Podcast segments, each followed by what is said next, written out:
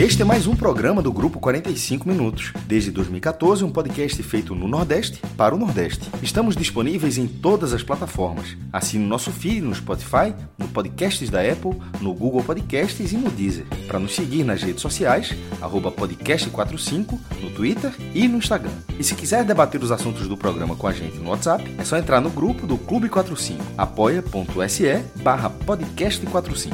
Muito obrigado pela escolha e pela confiança.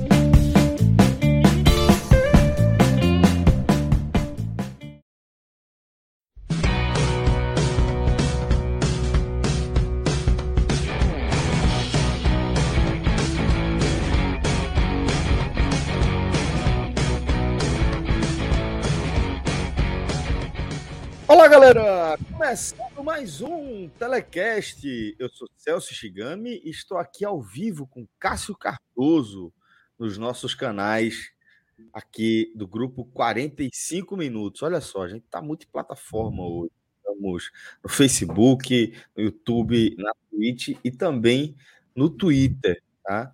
E a gente é, tem como pauta principal do nosso programa é, esse jogo histórico entre Bahia e Atlético Mineiro, válido pela 32 rodada da Série A do Campeonato Brasileiro. Né?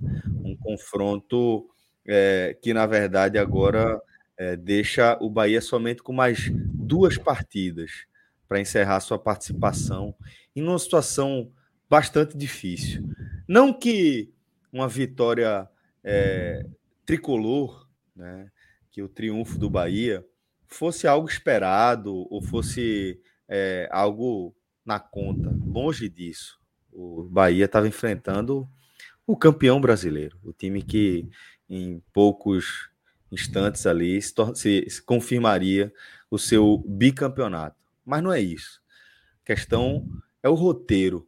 E o futebol tem disso. Né? A gente está falando de atletas, a gente está falando de seres humanos é, munidos de emoções e que certamente é, estão vivendo, enquanto a gente está gravando aqui esse programa, uma das noites mais desafiadoras de suas carreiras, né? Porque o Bahia, que chegou a estar vencendo por 2 a 0, com 25 minutos ali de segundo tempo, simplesmente baixou a guarda com o adversário nas cordas depois de sofrer dois knockdowns e viu é, o seu adversário retornar ali da, da zona dos zumbis e nocautear o sonho do Bahia ali de somar improváveis três pontos que seriam importantíssimos nessa sua luta é, pela permanência, né? Em vez disso, o Bahia é, sai com um peso. É, e aí, Cardoso, é quando eu quero chamar você é, para a gente tentar definir, você que estava na cobertura desse jogo lá na Arena Fonte Nova, eu queria que você falasse, antes de tudo, sobre o peso, velho, de um resultado como esse, mas a, depois dentro de um roteiro como o que você presenciou, como o que você testemunhou, esse roteiro que eu acabei de descrever. Então, é, eu queria que você trouxesse essa, esse seu sentimento, né, essa sua percepção, seu testemunho, para que a partir dele a gente consiga fazer as nossas projeções. Mas certamente hoje é, a história do jogo em si vai levar um tempo importante das nossas análises, meu caro amigo. Vai ser assim, vai. A história do jogo ela começa desde a remarcação, né? É evidente que quando o, o, a tabela foi mexida, e esse jogo do Bahia com o Atlético Mineiro, esse jogo valeu pela 32 segunda rodada. Isso. Quando esse jogo foi realocado, muita gente, inclusive eu, viu como uma vantagem para o Bahia. Porque o Atlético Mineiro sairia da de enfrentar o Bahia rumo ao título para talvez, muito provavelmente, eu diria, chegar já campeão focar na Copa do Brasil. E o Bahia teria uma interrupção no chamado mini corredor polonês de São Paulo, Flamengo e Atlético Mineiro. antes do jogo contra o esporte, que no primeiro turno foi devastador. Foi devastador. Então, quando houve essa troca, apesar de toda a crítica, que eu acho que é justa ser feita à CBF, por se mexer na tabela, na ordem dos jogos do Campeonato Brasileiro, isso não se faz. Uma coisa o torcedor do Bahia reconheceu. Tinha tudo para ser uma vantagem. Atlético pode chegar de férias, Atlético pode chegar de folga. Tinha uma tendência ali, né? Era tudo indicava para isso. E assim, dificilmente iria piorar, né? O Bahia é, enfrentou ia. o Atlético precisando, teria enfrentado o Atlético Exatamente. precisando. Mas poderia chegar com o Atlético campeão e faltou pouco. De repente, uhum. se o gol do Mateuzinho não sai, o Atlético chegaria quase bêbado, cheirando a álcool, dentro do campo da Fonte Nova, comemorando um título que não vinha 50 anos. Mas juntou a incompetência do Bahia para conseguir alguns resultados antes, juntou a incompetência do Galo para conseguir alguns resultados antes, exemplo do empate com o Palmeiras. Mas essa incompetência é quem está gerindo a vantagem confortável, não é do Bahia, é diferente. Juntaram esses fatores, eis que esse jogo virou uma decisão. Esse jogo é, foi ao mesmo tempo um jogo que o Atlético precisava vencer para ser campeão, contra o Bahia precisava vencer para escapar do rebaixamento. Ou seja, vai tomar na tarraqueta, né? Porque uma coisa é você enfrentar um Atlético Mineiro fortíssimo, mais tranquilo. O Bahia mais tranquilo o Atlético mais tranquilo. Outra coisa é uma decisão. E aí, Celso, quando esse cenário foi posto, é óbvio que a derrota para o Bahia tinha que ser encarada de uma maneira natural. O Bahia está na zona de rebaixamento. O Bahia é um dos quatro piores times desse campeonato. Perder para o líder no jogo que o líder quer ganhar o título, normal, não quer que seja. Isso deveria ser absorvido assim antes, para que caso a, a lógica prevalecesse, o Bahia tivesse forças para buscar os pontos em dois outros jogos que restam. Por outro lado, cabia, evidentemente, acreditar em um milagre. Desejar um milagre. Vencer o Atlético Mineiro nessas condições seria um milagre. Mas milagres acontecem. A grande, é, o grande ponto também é como, mesmo num cenário tão desfavorável, a torcida do Bahia abraçou a missão. 30 mil de novo, velho. 30 mil de novo. 6 horas da tarde, uma quinta-feira. 30 mil de novo. E tudo isso colabora para a construção dessa narrativa de forma muito contundente. É inacreditável. Né? Isso, e, e Celso, eu vou repetir: foram 30 mil jogando junto. Jogando junto. Eu frequento Fonte Nova desde o início da década de 90. Final da década de 80, não me entendia muito como gente, não. Mas certamente desde a década de 90. E é, são raros os momentos que eu me lembro de uma torcida que cantou do início aos 46 do segundo do primeiro tempo. Cantou. Jogo acontecendo, vibrava, vai, vai, cantou, velho. Bahia errando passe. Ou seja, o Bahia tinha um reforço da Zorra.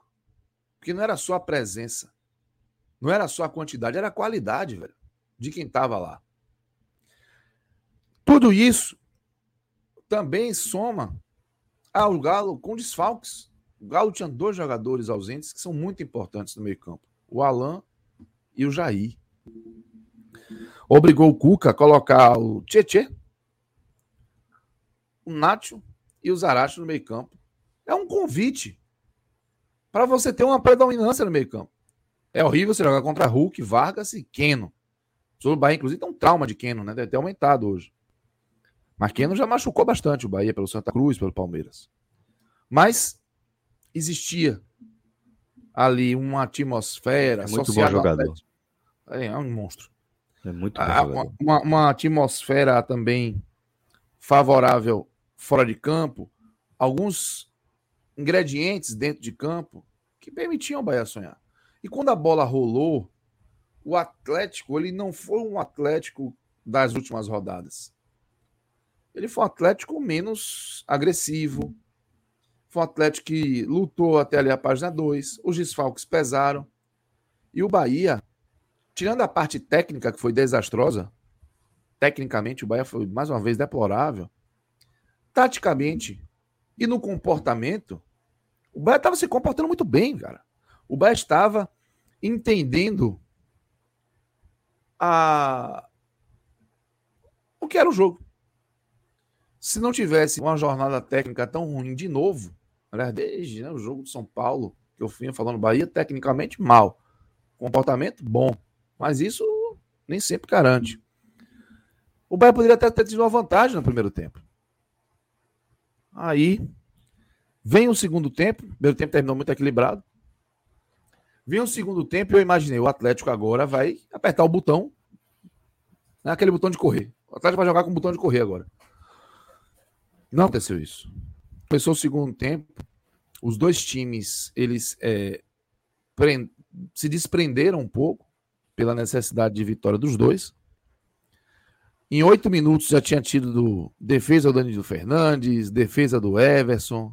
Uma, um festival jogo, de chegadas. Jogo, jogo de, de muito aberto, né? Jogo muito de muitas aberto. chances ali. E o Bahia se comportando bem. Uhum. O Bahia se comportando bem. E a torcida sendo o grande destaque do jogo. Empurrando. Era um jogo que, o, que o, o Atlético, ele não estava sendo o Atlético campeão, e o Bahia estava ali no seu limite, sim, competindo.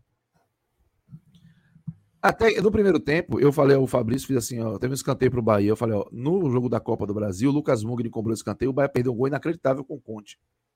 Lá em feira. Esse time do Atlético marca mal no alto. Com o Luiz Otávio, a força do Bahia é muito grande. Falei ele no primeiro tempo. segundo tempo, gol do Bahia. bem a bola. Gol do Bahia. Fonte Nova, mesmo, enlouqueceu. Pô. Aquele grito de gol ali, escutaram em quatro cantos Salvador. Foi uma catarse. O Atlético olhou assim, pô, vou ter que correr atrás. Antes que o Atlético reagisse, o Bahia, e é, hoje eu tava com a boca de. O Bahia fez um, um lance que eu tinha acabado de comentar o pós-jogo, o pós-jogo, o pós-gol, e eu falei o seguinte: a, o Bahia precisa continuar lutando e jogando. E o segundo gol é luta e jogo. Muita dividida. Logo depois do gol, a Fonte Nova ainda ensandecida lá, cantando, aquela coisa que a gente já sabe. Atmosfera favorável. Bahia lutou, lutou, lutou. Cruzamento da esquerda, Gilberto vai lá e faz o gol. Gilberto, desapareceu. Antecipou, antecipou ali muito bem no primeiro pau é, chegou sendo o Gilberto Exato. em grandes momentos. Rapaz, foi uma loucura. Foi uma loucura. Até profissionais da imprensa de Minas, quando viram aquilo, botaram a mão na cabeça e tiram. Falei, rapaz, lascou. Vai ter que ser no domingo. E tudo indicava que o Bahia ia conseguir o milagre. O milagre aconteceu. 25 do segundo tempo, você está vencendo por 2 a 0 competindo. E aí eu faço um parêntese, que eu vi, ouvi muitas críticas ao Guto Ferreira por ele ter demorado para mudar. É, eu não concordo com a crítica nesse aspecto. Por quê? Tudo que sempre se criticou em Guto Ferreira era o medo. De sentar é. em cima do resultado, exatamente. O Bahia construiu 2 a 0 com justiça pelo que estava sendo o jogo. Não é que o Bahia estivesse exuberante técnico, mas o Bahia não estava se expondo. Não sentou no resultado. Não. Aí, se Guto, eh, a lógica era fazer, claro, o jogo dar uma picotada. Guto sentir como é que tá. Você, e você, e você, até porque o banco do Bahia não é lá um banco, né? Dá tantas alternativas, somente para a cabeça de área. E aí, como se o Atlético dissesse assim, vai, vamos jogar. Eu tenho até dúvida, eu queria perguntar aos dois, a Rossi e a Keno, o que é que eles conversaram. Quando o Bé fez o segundo gol, a Fonte Nova enlouqueceu, os jogadores foram a bandeirinha de escanteio da direita, da esquerda do ataque do Bahia no segundo tempo, comemorar, pulando em cima da Fonte Nova. Na Fonte Nova, eu não consegui ouvir o grito de gol do narrador, pô. A zoada tava enlouquecedora, assim, ah, o, eu vi a cena de Keno com as mãos nas cadeiras, em frente ao banco do Bahia, ali no campo dele. E Rossi chegou junto dele ali, conversou alguma coisa, não pareceu alguma provocação, nada disso não, mas conversou alguma coisa com Keno, chegou a passar a mão na cabeça de Keno, eu falei, isso, pede para ele sair. pede para Keno sair para descansar para domingo, pô. Mas parece que ali ele tenha, talvez tenha pedido, que não liga o turbo não, cara. Segue nessa rodagem aí, essa rotação. Porque quando a bola vai, rolou... Vai, vai ser campeão rodada que vem. Isso. Salva a gente. Quando a bola rolou, parece que se abriu um buraco negro. É como se o Bahia tivesse é, atônito, contemplativo diante do que estava acontecendo. Diante da atmosfera favorável, diante do milagre que veio. É, é muito difícil acreditar num time que não sabe lidar nem com um cenário favorável. Você tem que saber lidar com cenário favorável. E aí, o jogo ele ficou. O Atlético foi enérgico, o Cuca fez duas alterações importantes. Ele tirou o Vargas, que não estava jogando porra nenhuma. Colocou o Sacha. Tirou o Nacho e colocou o Natan. Nacho esgotado. Nacho correu muito, né? Sem, sem cabeça de área para cobrir, ele teve que ficar correndo atrás. Aí o Sacha vai. A, primeiro que o lance é, começa com o Rodriguinho brigando pela bola. Aí recupera a bola, a torcida é, é. Aí sai correndo tentando dar um drible, perde a bola. O Atlético recupera, o passe entra e Sacha gira em cima do Luiz Otávio. Pênalti. Foi pênalti. Boa. Logo depois do gol. Aquele foi o lance que, para mim, determinou tudo. Sim. Sim. Porque foi inacreditável como o Bahia esfarelou. Esfarelou na, na partida. Pênalti, Hulk bateu muito bem, diminuiu. E aí a minha esperou, boca. esperou vez, Danilo se mexer, né? É, Hulk é um. E Danilo tava bem no jogo, não tava mal, não. Mas Hulk... Tava muito bem. Tava fez grande, é. acho que pelo menos duas, duas grandes defesas. defesas é. Agora, ali, ali é. É, é, é pênalti, né, velho? Do, é, do Hulk, o pênalti que Hulk perdeu foi o Palmeiras com sorte de campeão da Libertadores, Isso. foi aquele jogo de ida lá, na Exato. trave. Não é artilheiro do brasileiro por acaso. Não é à toa, 18 gols. E aí, é, eu lembro de ter falado assim, enquanto tava narrando é, Fabrício, o narrador, narrando o gol, eu senti o Bahia muito acelerado. Sabe, é, quando teve 2 a 0 já era para você picotar o jogo. Não estou dizendo de Guto fazer alteração. Eu não acho que era o momento de fazer alteração logo depois do gol. Eu ia ficar puto se ele faz logo depois do gol.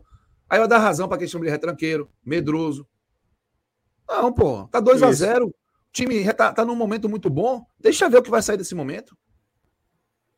Até tá porque pensando... o Atlético vai ter que se reposicionar dentro de campo, né? Foi isso, muito rápido, né? Isso. É, enxergar como atleta.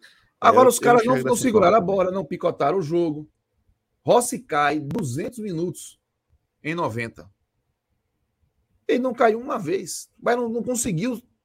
O Mano não conseguiu reagir ao próprio 2 a 0 que criou, velho. Isso para mim é, é, é, é, impressionante. E aí, é, enquanto eu falava, Fabrício, falei, Fabrício, Pergunte a qualquer torcedor, está 2x1 para o Atlético, mas o Bahia precisa ter calma. Porque pergunte a qualquer um no Bahia se queria chegar aos 30 do segundo tempo contra o Galo vencendo por 2x1. Isso. Porra, tá com vantagem, cara. Não adiantou, porque na hora que eu falei isso, eu interrompi meu comentário para devolver a bola a ele, porque o Keno tava na área e o Keno acabou empatando o jogo. E aí o Bahia, que já tomou o, o primeiro gol tentando sair para o ataque em velocidade de forma atabalhoada, tomou o segundo, tá, tentando sair para o ataque de forma atabalhoada, porque o Gilberto ficou reclamando de falta no início da jogada, tomou o terceiro da mesma forma. O Bahia esqueceu contra quem estava jogando, no momento que estava jogando, e quem é o próprio Bahia. E aí, Keno, com uma simplicidade absurda, uma fluidez muito grande, recebeu livre na entrada da área mais uma bola de contra-ataque e cutucou ali no canto do Fernandes para fazer 3 a 2 A partir daí, o time que é campeão brasileiro nem à toa, 33 do segundo tempo. Dos 33 aos 51, não teve jogo. Não teve jogo. Porque os caras sabem o que fazer quando tem vantagem, pô. Os caras sabem o que fazer quando tem vantagem. As alterações de Guto saíram depois do segundo gol. Ele disse que estava se preparando para mudar. É porque é muito rápido também. Mas foi muito rápido. Isso. É muito rápido, não é, não é tipo. Ô, Celso, é... eu tô, é, eu tô falando de. Telefoot, que apareceu ali o gol não. e você agora vou mexer. Não é isso, velho. É, foi muito rápido, é uma sucessão muito grande o... ali de eventos, pô. O Bahia, ele tinha de, de 25 minutos, aconteceu de 25 minutos do segundo tempo, de uma catarse absoluta na Fonte Nova, aos 33, um clima de velório. Não teve quando nem é, revolta. Quando é que girou a chave do clima de euforia para esse outro, esse outro clima sombrio? Foi algo rápido ou foi gradual ali com o placar? Foi o segundo gol. Porque quando o Beto tomou gol de pênalti, o segundo gol do, do Atlético, quando o Beto tomou gol de pênalti, a torcida cantou, como fez contra o Grêmio. A torcida cantou, incentivou. Mas é, o segundo gol é como se tivesse jogado um, um balde de neve ali atrás do gol onde fica a torcida do Bahia. Hum. E, e, a, e, aí já deu uma esfriada, já foi um negócio mais. Você já sentia aquelas reações preocupadas, aquelas reclamações ali mais discretas, mas você sentia o burburinho do estádio, já era diferente. Hum. E quando veio o terceiro gol, aí todo mundo ficou parecendo um nocaute mesmo. Um nocaute absoluto. Aí algumas reações apareceram, uns tentavam é, apoiar, mas já era num volume muito mais baixo, eram poucos. Depois surgiu um grito de protesto contra Guilherme Belintano, contra Vitor Ferraz, aí teve um pouquinho de adesão, mas também não foi o estádio todo. Ficou atônito. Ficou, ficou todo mundo grogue, como se tivesse realmente tomado uma sequência de golpes mortais. Pum, lona. E aí o Atlético é um clube, é, é um time muito experiente, muito, é, é, muito forte, né? Campeão brasileiro à toa viu o título aparecer para eles ali, meu irmão. Os caras defenderam com tudo que eles podem. No, é o pior cenário do mundo é você jogar contra o Atlético Mineiro, você precisa correr atrás de um placar. Exato. Cuca sabe fazer esse tipo de jogo. Então, é, o jogo acabou para o Bahia também. Acabou. O Bahia virou um grupo de zumbis em campo. Passageiro, tentando, né? Virou passageiro. Passageiro da agonia, jogo, né? tentando desesperadamente atacar. Só ocupou o campo de ataque porque o Atlético teve essa opção, quis essa opção de se defender. Mas o Bahia não acertou mais nada. E o jogo acabou dando uma sensação de fim de festa, dando a sensação de que o rebaixamento estava consolidado ali. E não está. Consolidado matematicamente, racionalmente, objetivamente. Mas uma série de ingredientes desse jogo me levam a crer que do ponto de vista emocional, o Bahia pode não somar nem mais ponto. Do ponto de vista de confiança, o Bahia não sustenta mais nenhuma vantagem. Os dois jogos que o Bahia vai enfrentar não, não tem Chapecoense no meio do caminho. São dois adversários que estão lutando por objetivos nobres do campeonato. Isso. Fluminense conta com esse jogo. Fluminense Fortaleza olhou para esse jogo e falou assim: Fortaleza não se fala. Então, é, eu, infelizmente, creio que hoje o resultado, não por ter perdido o Atlético, mas pela forma como ele aconteceu, ele sacramentou o descenso do Bahia. Ele sacramentou o rebaixamento do Bahia. Hoje é, é mais consequência do que causa. O Bahia, se não sabe lidar com a vantagem como essa, vai saber o que no Campeonato Brasileiro? Se o Bahia não consegue pontos contra times que estão no seu naipe, dentro da sua realidade ou até inferior do ponto de vista orçamentário, o Bahia vai conseguir o que nesse Campeonato Brasileiro? O Bahia vai buscar o quê? Se o Bahia não consegue visualizar que um elenco precisa de reforços, independente da conquista do Nordeste, o que vai acontecer? O Bahia não aprendeu, velho o Bahia não aprendeu com o que aconteceu em 2020. Eu vou além, o Bahia não aprendeu o que aconteceu em 2019 no segundo turno, quando já foi um desempenho de rebaixado. O Bahia tem quatro turnos, cinco turnos do Campeonato Brasileiro fazendo campanha de rebaixado, velho. Isso. É claro que a conta chega. Isso. É claro que a conta chega.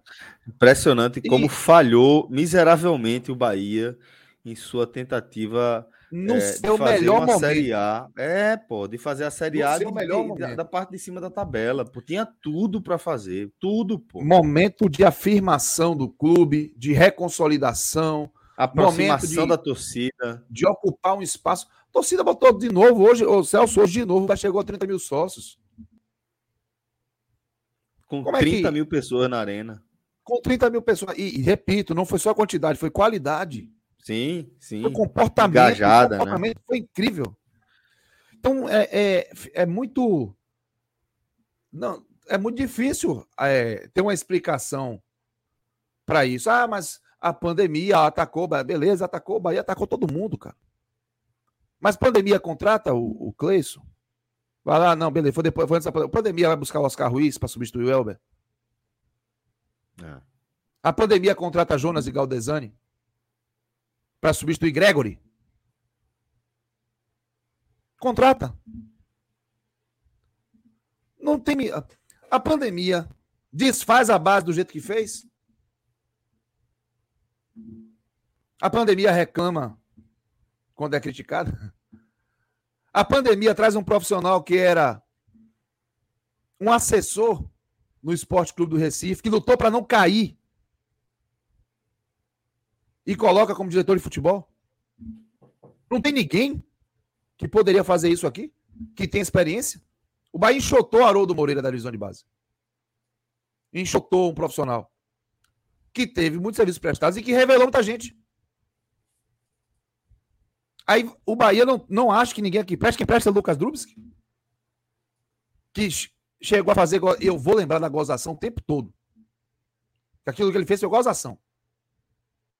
Eu vou lembrar. Ele em décimo, o time jogando Pedra em Santo. Em queda livre, só, só não via quem não quer, porque, assim, é, parece que, mas o Bahia tem seus negacionistas, né?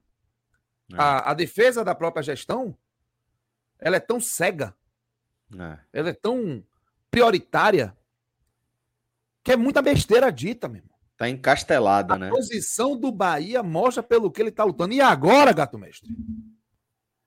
Hum. E agora, gato mestre? O Júnior Chávere, ó, amado, só que ao contrário dos bastidores do clube, continua lá por quê? Pergunte a qualquer funcionário. Se eu que estou longe, a única vez que eu fui na cidade tricolor em minha vida foi na inauguração. Eu que estou longe sei que o funcionário não suporta ele.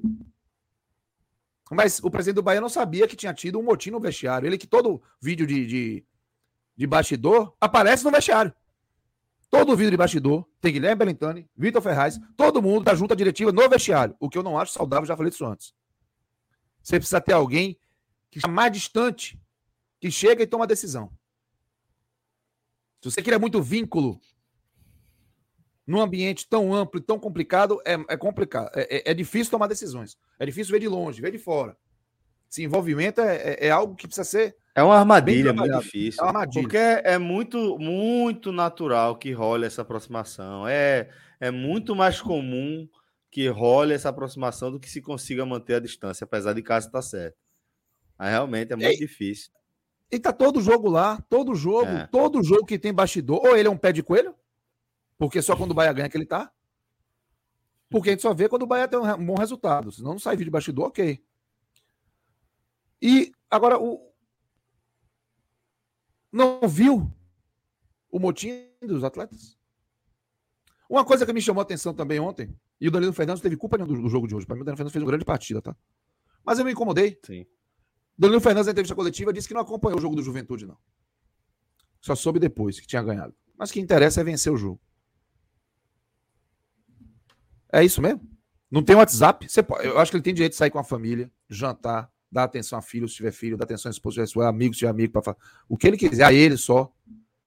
Mas qualquer coisa que você está envolvido nesse nível de importância, seu WhatsApp vai ficar pipocando. Se não tiver, tá errado. Se não tiver, como você sair, cara, os caras fizeram gol, tá errado. Que envolvimento é esse? Vai decidir o futuro, pô. E você não sabe que tá tendo jogo? Ah, não tô acompanhando? Torcedor é uma coisa, torcedor quer parar de sofrer. Quem botou e deixou o Bahia nessa situação tem que estar acompanhando a porra toda. Não tem que ficar, a galera não sabia. É uma mania dizer que não sabe, velho. Não sabe o que? Claro que sabe. Encare o que está acontecendo de ruim. Uma coisa que tem que ter certeza, não foi o torcedor que botou esse, tirou esse problema para o Bahia, não. O Bahia, nesse momento, era para estar tá confortável na primeira divisão. Por que o Atlético Goianiense fez duas Série A junto com o Bahia 2020 2021 e não ficou frequentando a zona de rebaixamento com essa, com essa é, é, de maneira tão rotineira. Não chegou na reta final tão ameaçado. O Atlético Goianiense tem dois jogadores que eram da base do Bahia que foram enxotados: Éder e Zé Roberto. O Wanderson, que foi uma contradição ruim do Bahia, é titular lá. Não jogou contra o Bahia porque estava machucado. Por que, que jogadores do Bahia não funcionam no Bahia? Isso eu não sei dizer. Você tem que estar dentro para saber. Tem que estar no dia a dia para entender por que que não funciona.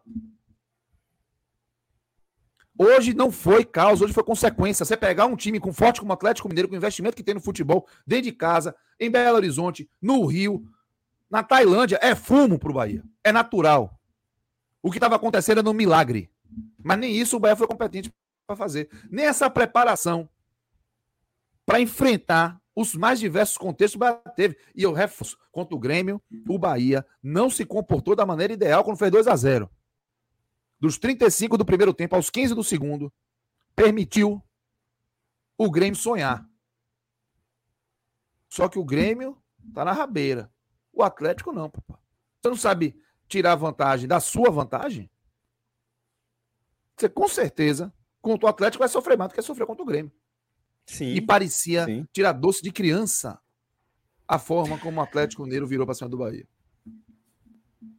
Era, era isso, eu, esse, esse é um aspecto importante, Cardoso, que eu quero debater um pouco mais antes de a gente entrar em, em outra pauta aqui, em outro tema dentro dessa mesma pauta. Né? Eu quero depois discutir é, mais as consequências desse resultado em si, porque vou até sublinhar, nosso querido Gabriel chegou por aqui do Raiz Tricolor é, e trouxe esse questionamento aqui. Ó. Parando para pensar agora, esse drama todo do Bahia é só pelo roteiro, né? Ninguém sem consciência bota ponto contra o Galo como obrigatório, a não ser que seja a última chance. E aí, Gabriel, de fato, foi uma coisa que eu trouxe na abertura do programa.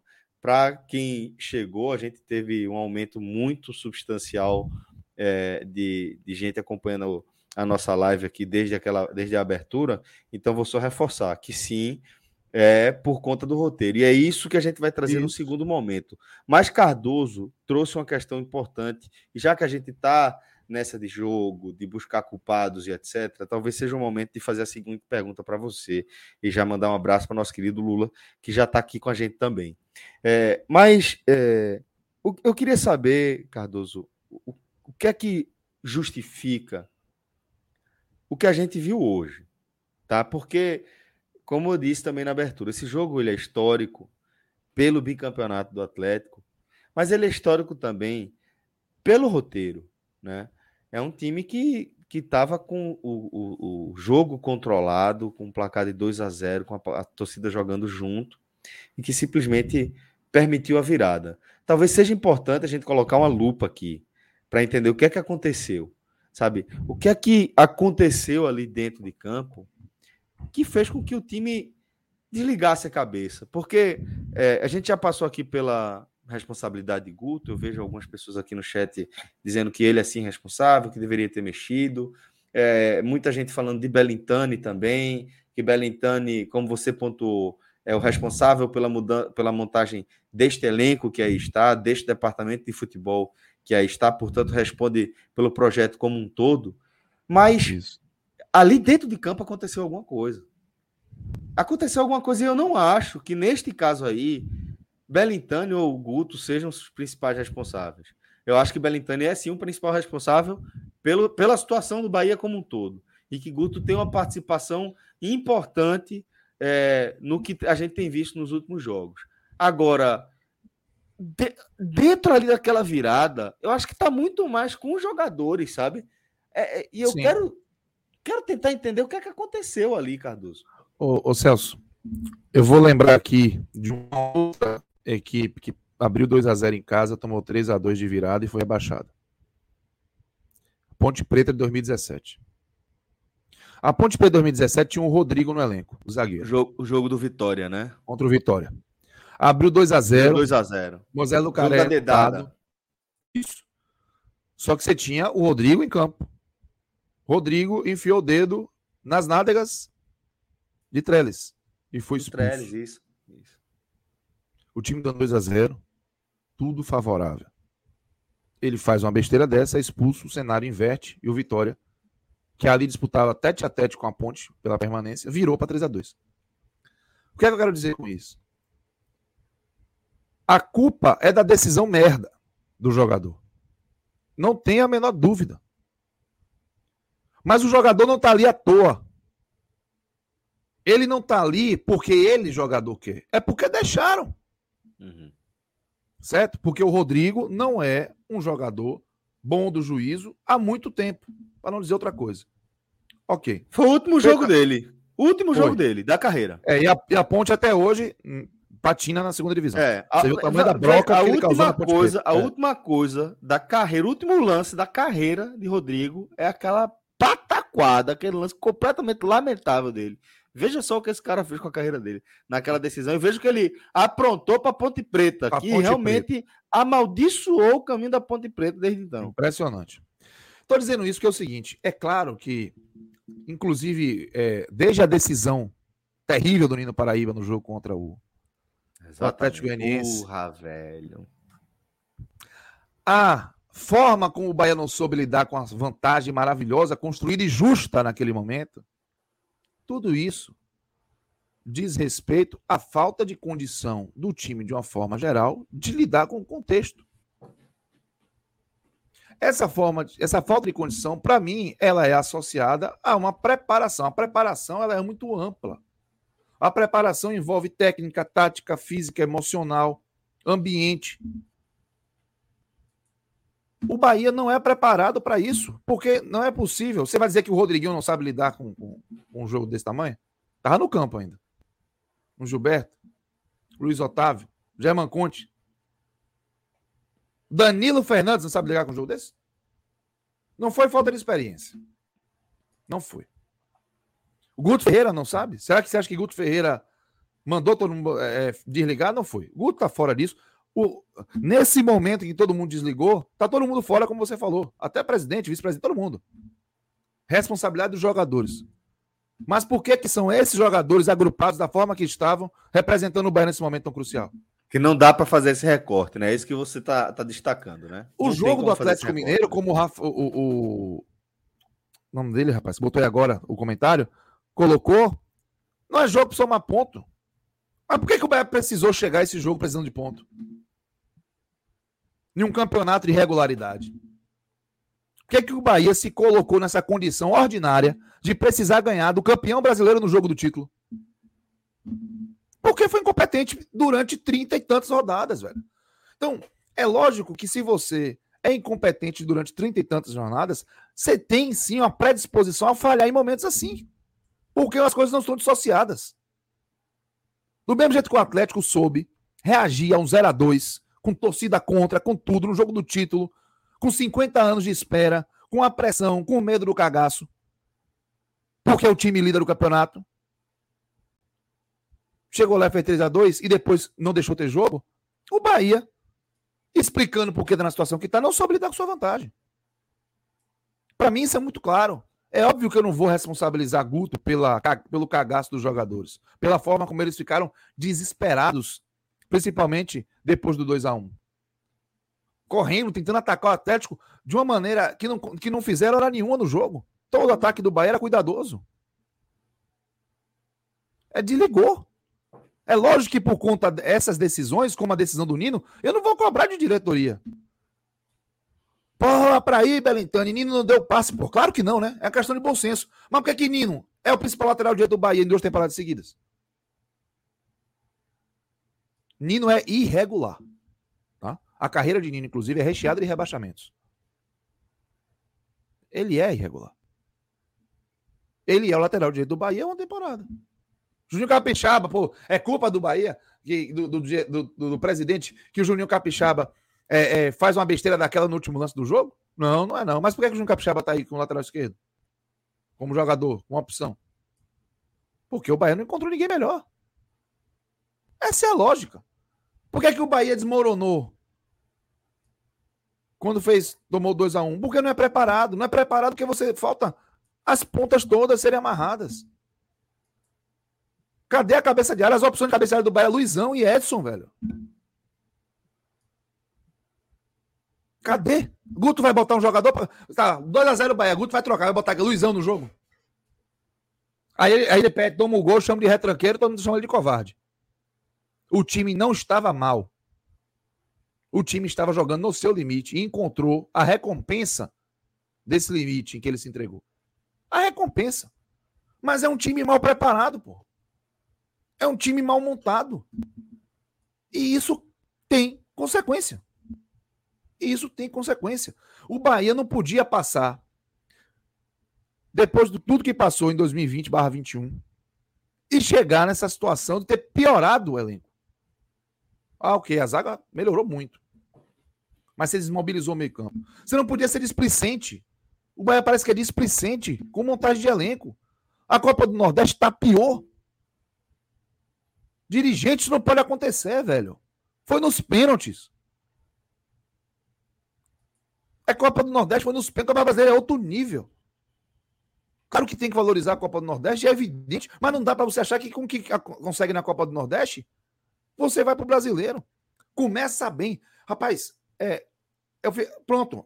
Para mim, o que o Bahia exerceu hoje no jogo, a história do jogo do Bahia, é a história da gestão do Bahia. Começa bem, nos braços do povo, o cenário é todo favorável, e na hora de dar o passo à frente, caga no pau. Na hora de dar o passo à frente, não sabe o que fazer. Na hora de dar o passo à frente, refuga. Na hora de consolidar, refuga. Na hora de consolidar, não sabe. Esse Bahia de hoje contra o Atlético Mineiro acabou representando o que é o Bahia dessa gestão atual. Começou bem o Campeonato Brasileiro, meu irmão. Resolve sua vida, vai para o mercado. Não, é, o Bahia perdeu o jogador em 2019 e não repôs. Você lembra? Douglas Augusto? Uhum. Com a trinca. Foi um mangue o, o, o segundo turno, com o Roger assistindo em guerra. O Bahia perdeu o Flávio em 2020. Você lembra? Repôs. Não repôs. Foi achar o Patrick de Luca no, no, no, na 36 rodada contra o Atlético Mineiro lá. Trouxe Elias. Trouxe Elias, Lula. O Bahia perdeu Juninho e Tassiano em 2021. Mais, mais do que trazer Elias, manteve Elias assim. Manteve. Isso. Até onde? Elias Até em forma de ex-atleta. E mandou Elias, Elias em forma de ex-atleta. E o Bahia teve que contar com um milagre para permanecer. O que aconteceu naquele 4x0 do Fortaleza foi um milagre. Foi um jogo absolutamente extra classe, fora da curva. O Bahia precisou contar com isso o Bahia precisaria de um novo milagre esse ano. E ele apareceu, velho. Você imagina o tamanho do Bahia dando 2x0 do Atlético Mineiro na noite de hoje? Do jeito que a Fonte Nova estava? É, ninguém ia dizer coisa, que ia cair. Ninguém. A gente tá falando de outra coisa. Então, é, hoje, infelizmente, o time do Bahia em campo representou o que é a gestão do Bahia. Teve tudo a seu favor do início. Inclusive, a boa vontade dos setores de imprensa, de torcida, a crítica, todo mundo teve boa vontade com o Bahia por muito tempo. Gastos crescendo, despesa, decisões equivocadas, mas todo mundo valorizando o que aparecia de bom, que aparecia coisas boas.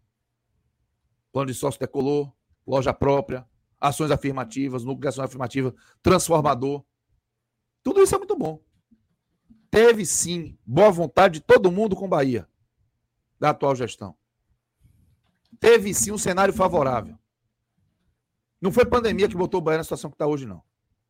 Pandemia pode ter sido um obstáculo, ele tem que ser respeitado, e eu vou respeitar isso como um argumento, como um obstáculo, não como a, a, a, a responsabilidade da situação do Bahia. O Bahia está aí onde está por incompetência. Incompetência e vaidade. Porque associada à incompetência está a dificuldade em enxergar que errou. Dificuldade em enxergar. Parece que todo mundo que faz uma crítica está fazendo essa crítica por terceiros motivos. E não por estar enxergando o óbvio. O hum. Campeonato Brasileiro é regularidade. É regularidade. Olha onde o Bahia está de novo. Lutando. A posição do Bahia mostra pelo que o Bahia está lutando. Exato. É, daqui a pouco a gente vai trazer Lula com a opinião dele também sobre o jogo. Vamos falar de destaques. Vou falar também aquela questão que eu, que eu trouxe agora há pouco, né? Tentar entender o que é que muda, né? Porque ninguém estava contando que o Bahia fosse somar ponto aí contra o Atlético Mineiro. Já estava ali, como o Cássio Cardoso falou, na conta do milagre. Então, tudo isso aí vai entrar na nossa pauta. Mas o que eu queria trazer agora aqui para a gente conferir são as vantagens do Bet Nacional, velho. Parceiraço do grupo 45 minutos e que tá fazendo aí a alegria da turma, viu? Porque a gente encontrando lá simplesmente as melhores odds do mercado, também temos é, feito, feito uma caminhada bem interessante lá nos nossos palpites, né? A gente conseguiu dar uma turbinada na, na nossa conta, triplicamos aí o valor inicial que a gente depositou, e isso tudo fazendo um, um, uma condução de conta muito conservadora, né? Que quem acompanha a gente aqui no dia a dia é, vê que a gente sempre vai ali em cada jogo é, do, do dia seguinte, buscando fundamentalmente é, as partidas é, cujos clubes envolvidos estão mais próximos aqui do nosso radar, para que a gente possa enxergar as oportunidades como de fato elas aparecem, né? E assim a gente tem tocado essa nossa conta aqui com, com esse sucesso massa e ter triplicado de, o saldo desde que a gente começou, tá? É, Rodrigo, nosso diretor da nossa live aqui, está é, tá mostrando para quem está acompanhando ao vivo é, a, o site do Beto Nacional, a facilidade que você tem, né? Mostrando, inclusive, que a gente tem outras modalidades, como NFL, é, NBA, tênis, é, vôlei, vôlei de praia, MMA, sempre está rolando por lá e você encontra realmente as melhores odds do mercado. Né? E fica é, também, além disso, você encontra muita facilidade para aquele negócio que é fundamental, quem aposta sabe a hora de você fazer o depósito, o dinheiro cair rápido na sua conta do Beto Nacional para você poder começar a apostar. E o Pix também, velho, na hora de você sacar sua grana. No instante, a grana vai lá para você apostar e você também saca é, o seu lucro rapidinho, sem nenhuma burocracia. Qualquer coisa, é só entrar em contato com a galera do Beto Nacional aqui nesse chat. Você vai ser bem atendido ali pela equipe que está pronta para cuidar aí das suas dúvidas, tá? E é, para quem está criando a conta agora, a gente pede o favor de utilizar o nosso código, que é o podcast 45, nosso código de afiliamento. E dessa maneira você vai estar tá sempre contribuindo aqui com a nossa cobertura, com os nossos conteúdos, tá bom? Betnacional.com, parceiro aí do 45 minutos. É, fica o convite para você também acompanhar os nossos palpites. Hoje, no entanto, a gente não vai fazer nenhuma aposta, vou trazer a gente de volta para nossa pauta é, e vou logo dar mandar um abraço aqui para meu querido Lula Bonfim. Só agora que estou conseguindo falar com ele efetivamente para fazer a primeira pergunta. Lula, é, queria que você falasse, é, que a gente começasse agora, mais para frente a gente fala dos destaques, mas eu queria que você falasse do seguinte cenário, né? O Bahia enfrentou o Atlético Mineiro num cenário é, possivelmente melhor do que ele enfrentaria quando a 32 rodada realmente é, deveria ter sido disputada. Entretanto, acabou que não mudou nada a vida do Bahia, porque o, o Galo veio para Salvador precisando, né? Foi a Salvador precisando do resultado para garantir o bicampeonato. Então, é, ninguém em sã consciência ia chegar ali no Beto Nacional e é, encher o dinheiro apostando no triunfo do Bahia. Esse triunfo, no entanto, acabou é, quase vindo. Né? Então, é por isso que eu queria que você é, entrasse na nossa análise a partir desse momento. O que é que mudou, velho? Porque a derrota, para todos os efeitos, estava na conta. O que é que mudou depois desse resultado? Muda principalmente o estado anímico. Principalmente. É, é, a derrota estava na conta, né? É, é, vou contar uma experiência pessoal. Hoje de manhã, é, é, eu acordei certo de que se o Bahia escapasse do rebaixamento, eu iria fazer uma tatuagem do Bahia.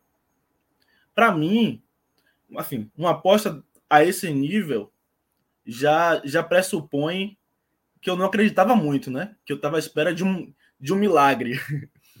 e, e esse milagre não contava hoje com Bahia vencendo o Atlético. Milagre estava na conta de Bahia e Fluminense e até Fortaleza e Bahia. É, mas principalmente Bahia e Fluminense. E se alguém falasse assim, Lula, o jogo hoje vai ser 3 a 2 para o Galo. Eu falo, ah, é normal. Um jogo até disputado, né? Mas o contexto do jogo, meu cara, é, é, é dolorido. Vou contar outra experiência pessoal. Eu não vi o jogo por inteiro hoje, né? Eu vi o jogo em partes. A TV estava em minha frente, mas eu estava trabalhando. É, é, no início do segundo tempo, quando o Bahia fez os dois gols, eu estava ao telefone com o prefeito de Salvador, Bruno Reis, entrevistando. E antes de eu ver os gols na televisão, eu ouvi ao fundo, no evento que ele estava, torcedores vibrando com os gols. Aí eu olhava para a televisão, né? No segundo gol, eu não resisti, ainda vibrei assim. O prefeito meio que interrompeu a fala dele assim, para tentar entender o que estava acontecendo. Mas eu estava vibrando com, com o segundo gol do Bahia. Era um milagre o que estava acontecendo, né? O Bahia é, é, é, é, não contava de forma alguma vencer aquele jogo. Mas o que aconteceu é, é, a partir dos 27 minutos do segundo tempo é, foge to totalmente assim do que era esperado, né? Quando o Bahia bota 2 a 0, o que você imagina imediatamente é que o time vai fechar a casinha, né? E segurar o jogo. Né? É, é, mais uma vez, eu não vi o jogo por, por completo. Mas vendo os gols do Atlético, me impressiona a facilidade com, com que o Atlético é, é, é, agrediu o Bahia pelo meio. O tempo todo pelo meio. Com um buraco enorme que não é comum nos times de Guto. Um buraco enorme entre a linha de meio campo e a linha de defesa. Enorme, impressionante. O pênalti saiu assim, em um passe atravessado pelo meio. O segundo gol foi, foi uma bola atravessada da direita para a esquerda, com o meio vazio. Vazio. E o terceiro gol, Keno recebeu sozinho pelo meio também. Né? E, e, e, isso mostra, de uma certa forma, um desequilíbrio emocional do Bahia. Né? Porque foi como o Cássio falou muito bem. É, é, quando o Atlético é, é virou o jogo, o Atlético virou o jogo, o Atlético não permitiu mais que, que houvesse jogo. Isso é um exemplo de um, de um time preparado, está pronto para vencer. Né? E o Bahia não esteve pronto para vencer, não, não tem estado pronto para vencer.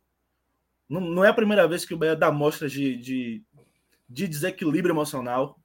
Né? E, e, eu concordo inteiramente com o Cássio. Isso é reflexo total do trabalho ou do não trabalho da diretoria do Bahia. É, não, tem, não tem outra explicação possível, plausível para isso. E, e, o Bahia está colhendo um rebaixamento que é justo. Né? Se, você, se você olhar para a tabela, não é, não é impossível o Bahia escapar. Né? Olhar friamente, de longe, não é possível. Mas quando você olha, quando você olha o estado anímico, quando, quando acaba o jogo e você olha eu olhei para televisão, olhei a expressão dos jogadores do Bahia, eu falei, não. Isso aí, o Bahia não vai mais, mais pontuar no campeonato. Foi, foi a minha primeira frase após ver a imagem dos jogadores do Bahia, após o jogo. Eu falei, o Bahia não vai mais pontuar no campeonato. E, e, e isso me lembra é, o que eu vi é, é, é do Bahia em 2015, né? Após o Bahia perder para o Santa Cruz na, na, na Fonte Nova, de virada, 2 a 1 e o Bahia é, é, não ganhou mais no campeonato. O Bahia chegou a tomar 3, 3 a 0 do Boa Esporte, um time que não brigava por mais nada na competição. Um dos gols de Tassiano. É, exatamente, Tassiano.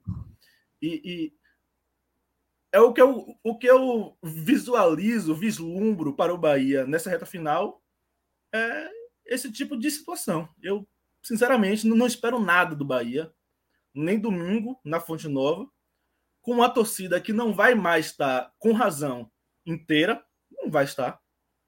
Esteve até agora, foi impressionante a torcida do Bahia, tem sido impressionante.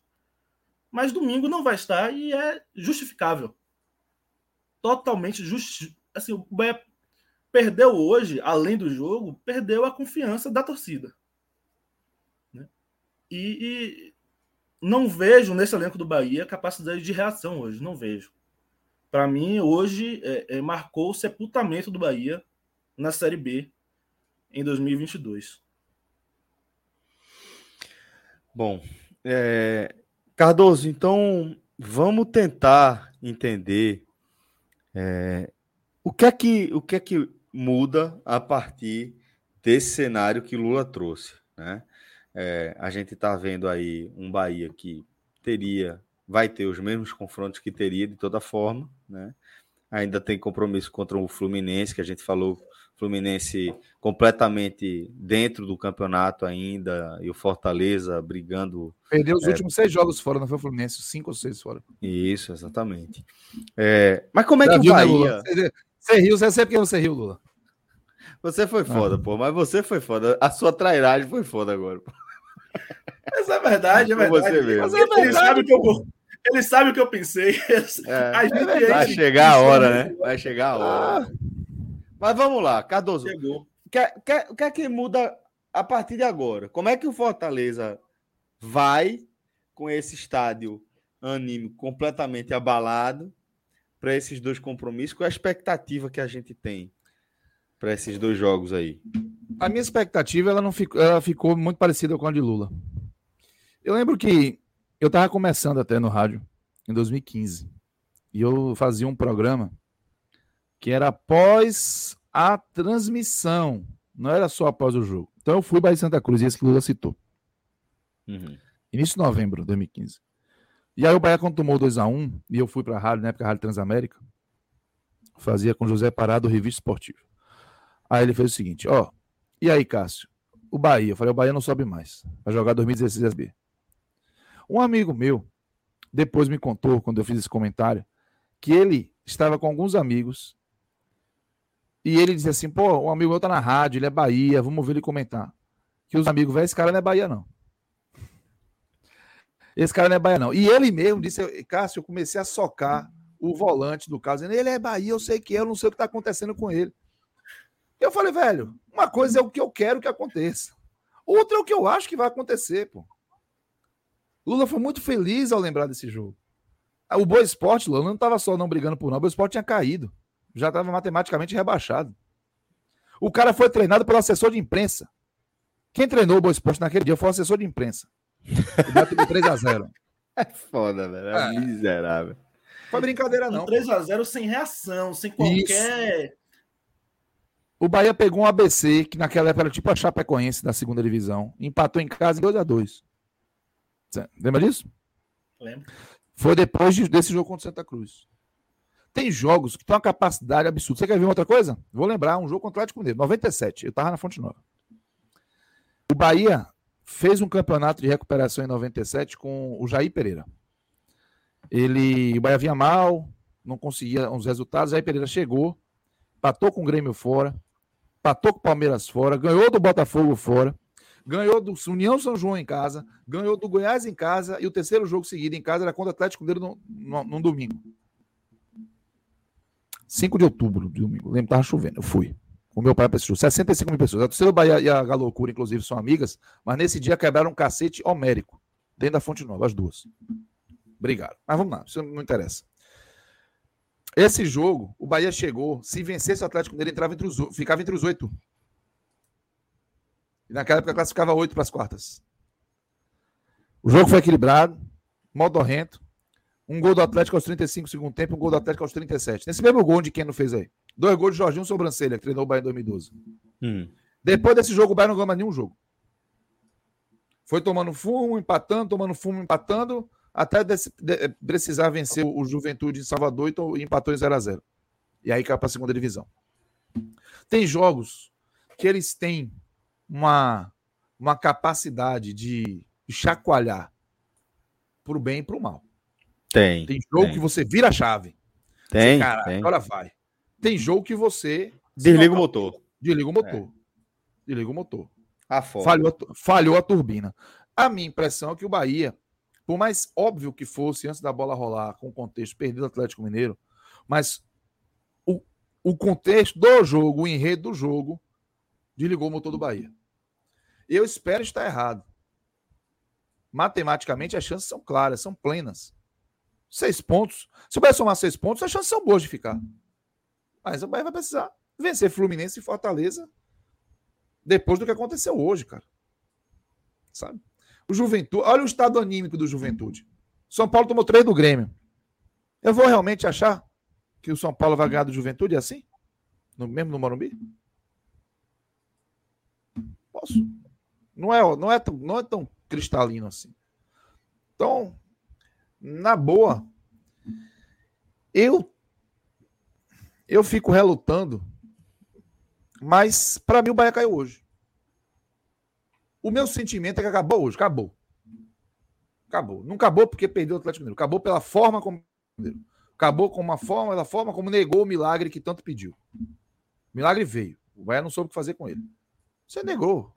Negou a chance. Abriu o portal da felicidade e o Bahia chutou a porta e ficou fora. Então acabou. Eu não vejo condição anímica. E a, a forma como o Guto colocou, a, se autoafirmou, acreditando, lutar, que agora é tudo ou nada, que eu acho legítimo. Eu não acho que ele está errado. É o que ele tem que fazer, realmente. É o que ele fazer. tem que fazer. É. Mas para mim, ele não estava falando só para fora, ele estava falando também para dentro. Não é para dentro os jogadores, é para ele. Ele uhum. sentiu. Ele foi nocauteado também. E ele precisa ser o primeiro a acreditar. E talvez esse exercício ele começou a fazer na coletiva. Eu acho também, companheiro. Eu acho também. É... Deixa eu ver se. se... Pronto. É, Rodrigo trouxe, vai trazer aqui para gente uma arte. Rodrigo, já pode chamar aqui, aqui na tela. É, a gente tem o, o gráfico aqui, a tabela com os últimos confrontos, para a gente dar uma analisada. É, aí com, por exemplo, o Bahia já está já tá atualizado aqui, né, Rodrigo? O Rodrigo já deu uma atualizada, exatamente. Perfeito. Então a gente já está vendo aí é, Grêmio com 39 tá atualizado. O Grêmio 39 pontos, né, pegando o Corinthians fora e o Atlético Mineiro em casa. O Bahia com 40 pontos pegando o Fluminense em casa e depois jogando contra o Fortaleza no Castelão. É, vai depender de como vai chegar lá, inclusive. O Atlético Paranaense, que se inseriu completamente aí dentro desse contexto, impressionante essa temporada. Tem ainda três confrontos, né? É, recebe Cuiabá e Palmeiras e sai para pegar o rebaixado esporte. E o Cuiabá que tem justamente esse confronto contra o Atlético em Curitiba, depois recebe Fortaleza e sai para pegar o Santos. É por aqui, a gente vai é, trazer o Fortaleza, aliás, o Juventude ainda para dentro dessa confusão, com os mesmos 43 pontos do Cuiabá, né, Cardoso? O mesmo número de jogos é. ainda. O que acontece? É, o jogo do Fortaleza amanhã ele representa muito, né? Fortaleza Juventude para o Bahia.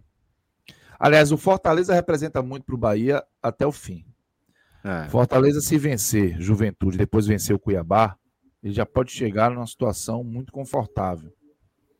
E que, claro, vai ter uma festa gigantesca no Castelão. E o clima de rivalidade, né? De, de é, né? É, e ano passado Porra, o Bahia deu 4 lá, né? Bahia é, livrou Fortaleza lá. Né? Tá, Fortaleza tá com o Bahia atravessadíssimo, né? E o Bahia ainda eliminou o Fortaleza da Copa do Nordeste. Do então, Nordeste. também no Castelão. Então, o Castelão que foi palco de três grandes alegrias do Bahia na última temporada, pode ser o palco da confirmação do rebaixamento. Né? O futebol, ele não é brincadeira, os roteiristas são uns escrotos, mas essa é a realidade. Quem escreve roteiro de futebol não vai para o céu. Vai não, vai não. O Cuiabá, ele tem uma tabela chatinha. É. Porque, é, observe, né? vamos lá, fazer um exercício aqui Alô, é Fire que tá aqui no lugar de Cássio? Não, sou eu. Mas vamos lá. não acreditar lá que o Bahia dá 1x0 no Fluminense. Vai a 43 pontos. O Cuiabá, ele pode estar com 44 na última rodada. Perder do Atlético Paranaense, empatar em casa com Fortaleza. Tô nem considerando que o Fortaleza vai ganhar. Ele vai estar um ponto. O Juventude, ele pode estar na última rodada com 44 também ele perde do Fortaleza e soma um ponto com o São Paulo no Morumbi. Certo? O São Paulo, se somar esse ponto, vai estar com 46. Eu não sei como é que está o número de vitórias, mas eu estou considerando 43. O São Paulo vai pegar o América fora. América, a melhor campanha dele na Série A. Eu não levo em conta o Atlético Paranaense por conta dos dois jogos finais. Palmeiras, apesar de ter vencido o Cuiabá e o resultado foi importantíssimo, ele está tá focado em outras coisas. Então pode ser que o Atlético Paranaense deite role lá em cima disso, ou consiga um resultado. E depois o esporte é rebaixado na última rodada, o esporte já planejando 2022. Eu não acredito que será uma grande resistência. O que pode acontecer é o Bahia precisar vencer o Fortaleza no Castelão e torcer para que ou Cuiabá ou Juventude não vençam os paulistas. É uma possibilidade, sabe? É uma possibilidade. Porque o, o, o Corinthians está lutando por Libertadores, está tá encardido. O Santos é na vila onde é chato demais enfrentar. Vai estar tá livre, provavelmente. Mas vai querer encerrar em casa. Não acho que o Cuiabá vai chegar lá simplesmente e ganhar o jogo. Não acho que é assim. Isso.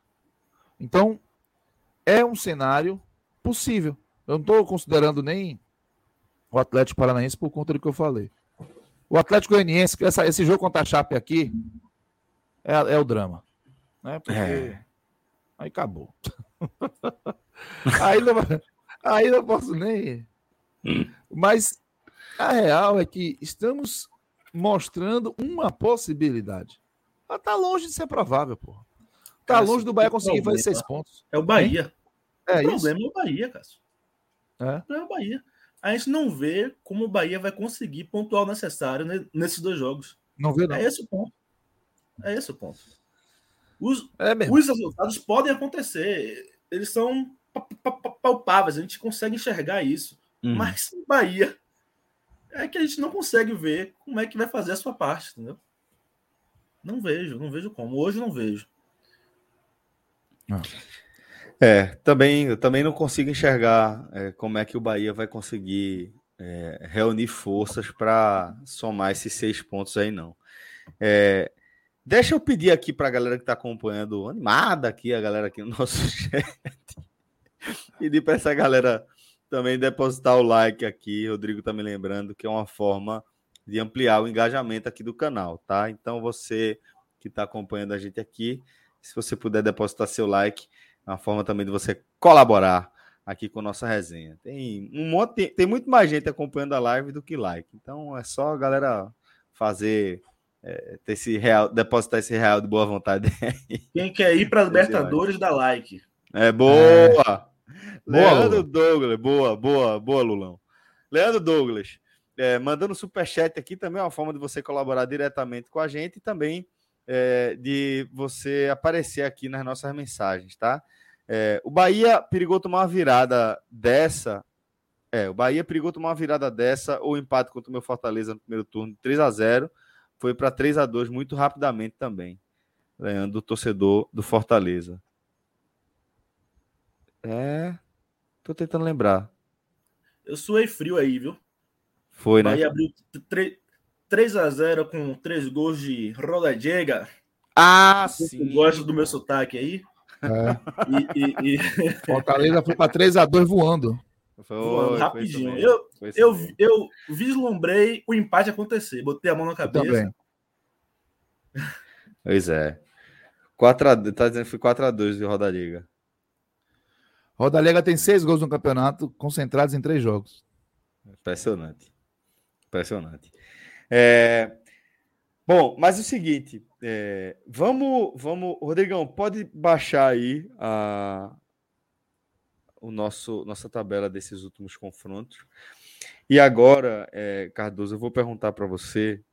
Agora vai com requinte de crueldade, né? que a gente vai fechar aqui a nossa análise, voltando para a Arena Fonte Nova, agora para olhar para os destaques individuais desse jogo, meu amigo, meu amigo que maltratou o torcedor do Bahia. Quem é que quem são os principais responsáveis aí por essa esse resultado e esse roteiro, Cardoso? Rapaz, é, o, os, os, destaques positivos eu vou ter dificuldade, porque é, a forma como o Bahia desligou do jogo, ela foi coletiva. É, não foi uma, um, um interruptor desligado em dois ou três. O Bahia desligou. Então, eu não consigo assim dizer assim, pô, vou botar o, o Conte. Tá fazendo um grande jogo, mas é o Conte deu aquele espaço porque no segundo gol, cara. Sabe? Patrick de Luca errou a granel também. Apareceu muito, errou. O Raí errou no lance do, do, do pênalti. É uma. É uma situação muito delicada. Eu, para não deixar de colocar alguém, eu vou colocar dois, mas não porque foram grandes destaques o jogo todo, mas apareceram de uma forma interessante. O Danilo Fernandes evitou dois gols, duas grandes defesas no início. Eu não enxerguei responsabilidade dele nem no terceiro gol, né? Que eu vi algumas pessoas assim. É, eu não tive a oportunidade de ver replay com, com calma, tá? Porque eu vim da Fonte Nova direto para cá. Mas não me pareceu falhar em nenhum dos gols. E ainda fez defesas importantes. E o outro, eu vou colocar, não porque ele jogou bem, mas porque ele deu sinais de recuperação. E essa recuperação foi muito aguardada. Foi o Índio Ramírez. Ele entrou no final do jogo, o jogo já estava devastado para o Bahia. Mas ele demonstrou ali uma, uma reação não do Bahia, mas dele, com a bola, com a explosão, com a dinâmica, ganhou no corpo, partiu para cima. Acrescentou efetivamente no grosso nada, o Bahia não teve chance. Mas ele se mostrou mais pronto para o nível de competitividade que o futebol de hoje em dia exige. Então, tirou algum proveito. Não é um destaque positivo para o jogo, mas um destaque positivo por ele que sempre fez questão de ter muito vínculo com a torcida do Bahia. Né? Fez bons jogos antes de sofrer a lesão. E existe ali uma sinergia dele com o torcedor. Ele, de repente, consegue aí dar essa, esse sinal de vida. De repente, ele vai aos poucos, tendo mais oportunidades. Mas é difícil, Celso, ter destaque positivo hoje, porque foi uma. E eu vou dizer, eu vou ter dificuldade de colocar o destaque negativo também. Porque. Pois é, é difícil, difícil, pô. O jogador que, que eu colocaria como destaque negativo. Ele Também fez o, fez o gol. gol. ele fez o segundo gol, Gilberto. Tava nada. Horror. Botou a bola. E Luiz Otávio, que cometeu o pênalti, fez o primeiro gol. Fez o gol. O Raí fez uma bobagem no lance que originou o gol. Primeiro, na verdade, o pênalti. Mas o Raí também fez um bom jogo até o momento que o Bahia estava bem. É, é, como se é, eu vou eu vou apertar assim, vou fazer uma crítica. O pior do jogo foi quem desligou o disjuntor do Bahia. Eu acho que é, foi, foi tão coletivo, foi tão grave, tão profundo, que ficou muito difícil. Eu vou colocar o Rodriguinho por um aspecto. Ele é fundamental em algo que ele não está fazendo. Decidir. Rodrigo Perdeu uma cabeçada ali no primeiro tempo, pô, ainda, se decide, não me engano, né? Pequena decide. área ali. E sobrecarrega demais o time, pô. Porque ele não tem dinâmica. Uhum. Então, ele seria o, o, o horroroso. Eu sei, o destaque positivo, eu botei o Danilo, botei o Ramires, mas vou destacar a torcida do Bahia. Real. Eu tô falando a você que a frequência continua desde a década de 90. O que eu tenho visto a torcida do Bahia fazer na situação que está, eu não lembro de ter feito antes. Não de ter de presença, eu falo de comportamento. Eu falo de compreensão da importância que tem não reagir mal aos lances. O Bahia errou Jogar junto de fato. O Celso, o ba, o ba, a torcida do Bahia incentivou o Bahia como uma mãe incentiva um filho no jogo. Pô, o menino se atropelou com a bola, saiu com bola e tudo pela lateral. É, bora, tá isso aí. Na situação que tá, porra. Só que não é o menino que tá ali. É o Gilberto que saiu com bola e tudo pela lateral no primeiro tempo. Pegou a bola, não sei se ele ficou, se ele tem labirintite ou se não tem, se ele para fazer uma reta que nem eu, né, que vai subindo assim, mas ele foi correndo diagonal e saiu com a bola. Logo no início, você apoiou, e aí, ah, porque tá. Não. Não, porque na sequência teve erro de passe pra caramba. Cada erro tosco. O Rossi errou uma bola no final do primeiro tempo, meu irmão. Que ligou o contra-ataque dos caras, o cara tava livre. Esse é outro que merece um destaque negativo. Rossi e Rodriguinho. Mas ele, porque ele, Rossi cai pra caralho o jogo todo. Na hora que vai precisar que ele cai, ele não cai. Na hora que precisa esfriar aquele Atlético dele, ele não cai. Ainda passou a mão. Ainda teve o um lance, eu falei de Keno, né? Que ele passou a mão na Foi. cabeça de Keno. Aí, meu irmão, deixa o homem lá, porra. Vai falar com ele nada no momento daquele. Enfim, não acho que foi provocação, mas eu não sei o que foi que ele disse. Eu só sei que Keno acabou o jogo depois daquilo. Então, acho que assim, destaque positivo, a do Bahia, Danilo Fernandes e o Ramires por questões diferentes, o Ramires. Negativos, eu vou personalizar ali no Rodriguinho e no Rossi, mas o, o apagão foi generalizado e todo mundo merece a sua cota, sua parte nesse bolo podre aí que foi o Bahia a partir dos 25 do segundo tempo. Vimos um jogo histórico, Cardoso. Vimos. Sabe outro jogo que eu lembrei? Aí você vai lembrar e vai gostar. 2005. Bahia abre 2x0 no esporte na ilha e toma 3x2. Jadilson. É isso. Jadilson. A consequência foi grave também. É, a gente vai sempre lembrar. Por que, que a gente está lembrando desses jogos? Por, que, por que, que Lula lembrou do mesmo jogo que eu lembrei Bahia Santa Cruz? História. Não é verdade? Por que, que eu lembrei daquele Bahia Atlético Mineiro com 65 mil na Fonte Nova? São jogos que ficam, né? Ficam marcados, cara. Eu não lembro a ordem depois dos jogos, mas eu lembro do Bahia Atlético Mineiro. E eu lembro que foi 5 de outubro, tô falando sério. Eu lembro que tinha uma garrafa da Pitu inflável de mais de 30 metros de altura. Do chão da Fonte Nova, ela passava daquela arca do placar. Que quem ficava em cima do placar para ver o jogo, às vezes atrapalhava, porque a, a garrafa ficava à frente ali do, do campo de visão para o campo, pro, pro campo de jogo. Então, fica na história. Pode ter certeza, Celso. Independente do que aconteça na reta final do Bahia, esse Bahia 2 Atlético Mineiro 3, ele vai ser lembrado. Ele vai ser lembrado. Vai ser usado de exemplo. Ele ficou na história. Do Atlético, evidentemente, né? É heróico. Hum. Porra. Hum. Vai contar essa história pelo lado do Atlético Mineiro. 30 é. mil pessoas, nossa torcida não podia estar tá lá. Vira documentário, do né? Vai ser é, jogo de documentário, né? Quando acabou o jogo e acabou a minha transmissão, voltou Cuca, talvez mais outro jogador, voltaram pro gramado, velho. Teve um cidadão lá fazendo, ah, é, andando de joelho aí em volta do campo do Atlético. Era muito importante para eles.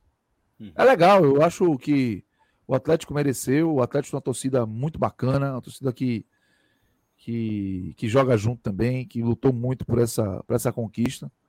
Eu não tinha, não tinha, eu, eu não tinha problema nenhum se o Atlético fosse campeão, se esse título não causasse não fosse conquistado, pois é. é. Exatamente, no Bahia. É, veja, contra o Flamengo a maioria estava torcendo, então é, de certa forma, o galão da massa aí estava angariando uma parte da simpatia é, dos torcedores que não torcem para o Flamengo, né? É, e não fosse realmente cruel como foi contra o Bahia, problema nenhum, imagino. É, Lula, queria também que você falasse aqui é, sua última consideração sobre esse jogo histórico, né? Eu queria só reforçar um pouco o, o, que Cássio falou, e eu já tinha falado é, é, nossa live anterior, é, a torcida do Bahia, eu não, eu, eu não acompanhei hoje, mas realmente o que eu tenho visto desde que o público voltou é um comportamento exemplar da torcida do Bahia no estádio. E não é presença porque isso é chovendo molhado na história do Bahia, né? Isso é chovendo molhado. Isso sempre aconteceu. Quando o Bahia precisou, o torcedor do Bahia esteve. Mas em comportamento, eu nunca vi igual. Nunca vi a torcida apoiar tanto. A, a Sul Bahia em estádio, é, é, tradicionalmente, é corneteira, né? Ela não tem muita paciência, ela, ela pega no pé muito rápido. Eu conheço um assim também. É, é, é mas isso não tem acontecido, não tem acontecido é, desde que o público voltou pós-pandemia. Mudou né? o perfil do torcedor ou mudou o comportamento? Eu acho que mudou o entendimento do torcedor é, é, é, em relação. Pô, o Bahia precisa de mim aqui agora. É isso. Sabe? Mas é o, mesmo público, é isso agora. que eu quero saber. É o meu mesmo público. Não, eu, eu, eu, pode parecer é, bobagem o que eu estou dizendo, mas o que eu quero dizer é assim: por exemplo, a torcida do Perfil esporte. de poder aquisitivo. Não, por exemplo. É, é isso. O, perfeito. É, entre outras coisas, isso aí. Mas, tipo, o torcedor do esporte, o público, a torcida do esporte é uma, as pessoas, as caras das pessoas. São. É, é um perfil quando tá na Ilha do Retiro e outro perfil quando o jogo vai para a Arena de Pernambuco. É outro comportamento, é outra reação. Por isso que eu, eu quis tentar entender. É, é o mesmo público e compreendendo o jogo de uma forma diferente. Ser corneteiro é uma tradição da, da torcida do Bahia, a, a, a, ponto de que se você pegar relatos de jornais dos anos 60, vai estar tá lá a descrição de uma torcida corneteira, uma torcida que cobra, que não tem muita paciência para erros, entendeu? Isso é, é uma característica histórica da torcida do Bahia. Mas não sei o que foi exatamente que fez virar essa chave. A torcida do Bahia voltou entendendo que ela precisava influenciar no jogo. Né? E ela tem feito a sua parte, tem feito sua parte de uma forma assim impressionante. Foi algo que me chamou a atenção mesmo. Desde Bahia e Palmeiras, com 4.500 pagantes, isso me chamou a atenção. E, e, em Bahia e Cuiabá, que o Bahia não fez um bom jogo, eu fiquei assim impressionado. Em, em, há três anos atrás, a torcida teria vaiado durante o jogo. E não vaiou hora nenhuma durante o jogo. Vaiou no intervalo e ao fim. Mas durante o jogo, a torcida não vaiou um segundo sequer. Um segundo sequer. E um jogo ruim do Bahia. Né? É uma torcida que voltou determinada a influenciar positivamente para o Bahia. Boa, Lula. Então foi mais uma vez aí essa observação em torno da torcida do Bahia, desse comportamento, que talvez seja a base aí para que tricolor encontre, é, se, se recoloque no trilho que havia se colocado anos antes. Né? É, vamos, dessa forma, chegar ao fim aqui de mais um programa, de mais uma live. Agradeço é, as centenas de pessoas que acompanharam a gente até aqui, tá? É, para a gente analisar esse jogo tão dolorido para a torcida do Bahia. Cardoso, meu lindo, muito obrigado. Que os meninos fiquem Abraço, bem, obrigado viu? vocês. É, tomar um banho. É, e que os meninos fiquem bem, viu? Coisa. Obrigado, é assim. Esses aqui já já eu vou, vou olhar como é que tá. Um já levantou. Uhum, sei como é. Os meus estão é. ali agora, quietinhos. Passarem na frente da janelinha? Ah, ainda não, dessa vez ainda não. Valeu, um abraço para você, um abraço um cheiro, para o amigo Lula Bonfim. Um cheiro. Chegou para incrementar aí demais. Um abraço para todo mundo. Obrigado, Valeu, gente, Lula. Um cheiro para tu também. Muito obrigado a todos, galera. Forte abraço. Até a próxima. Tchau. Valeu. Tchau, tchau.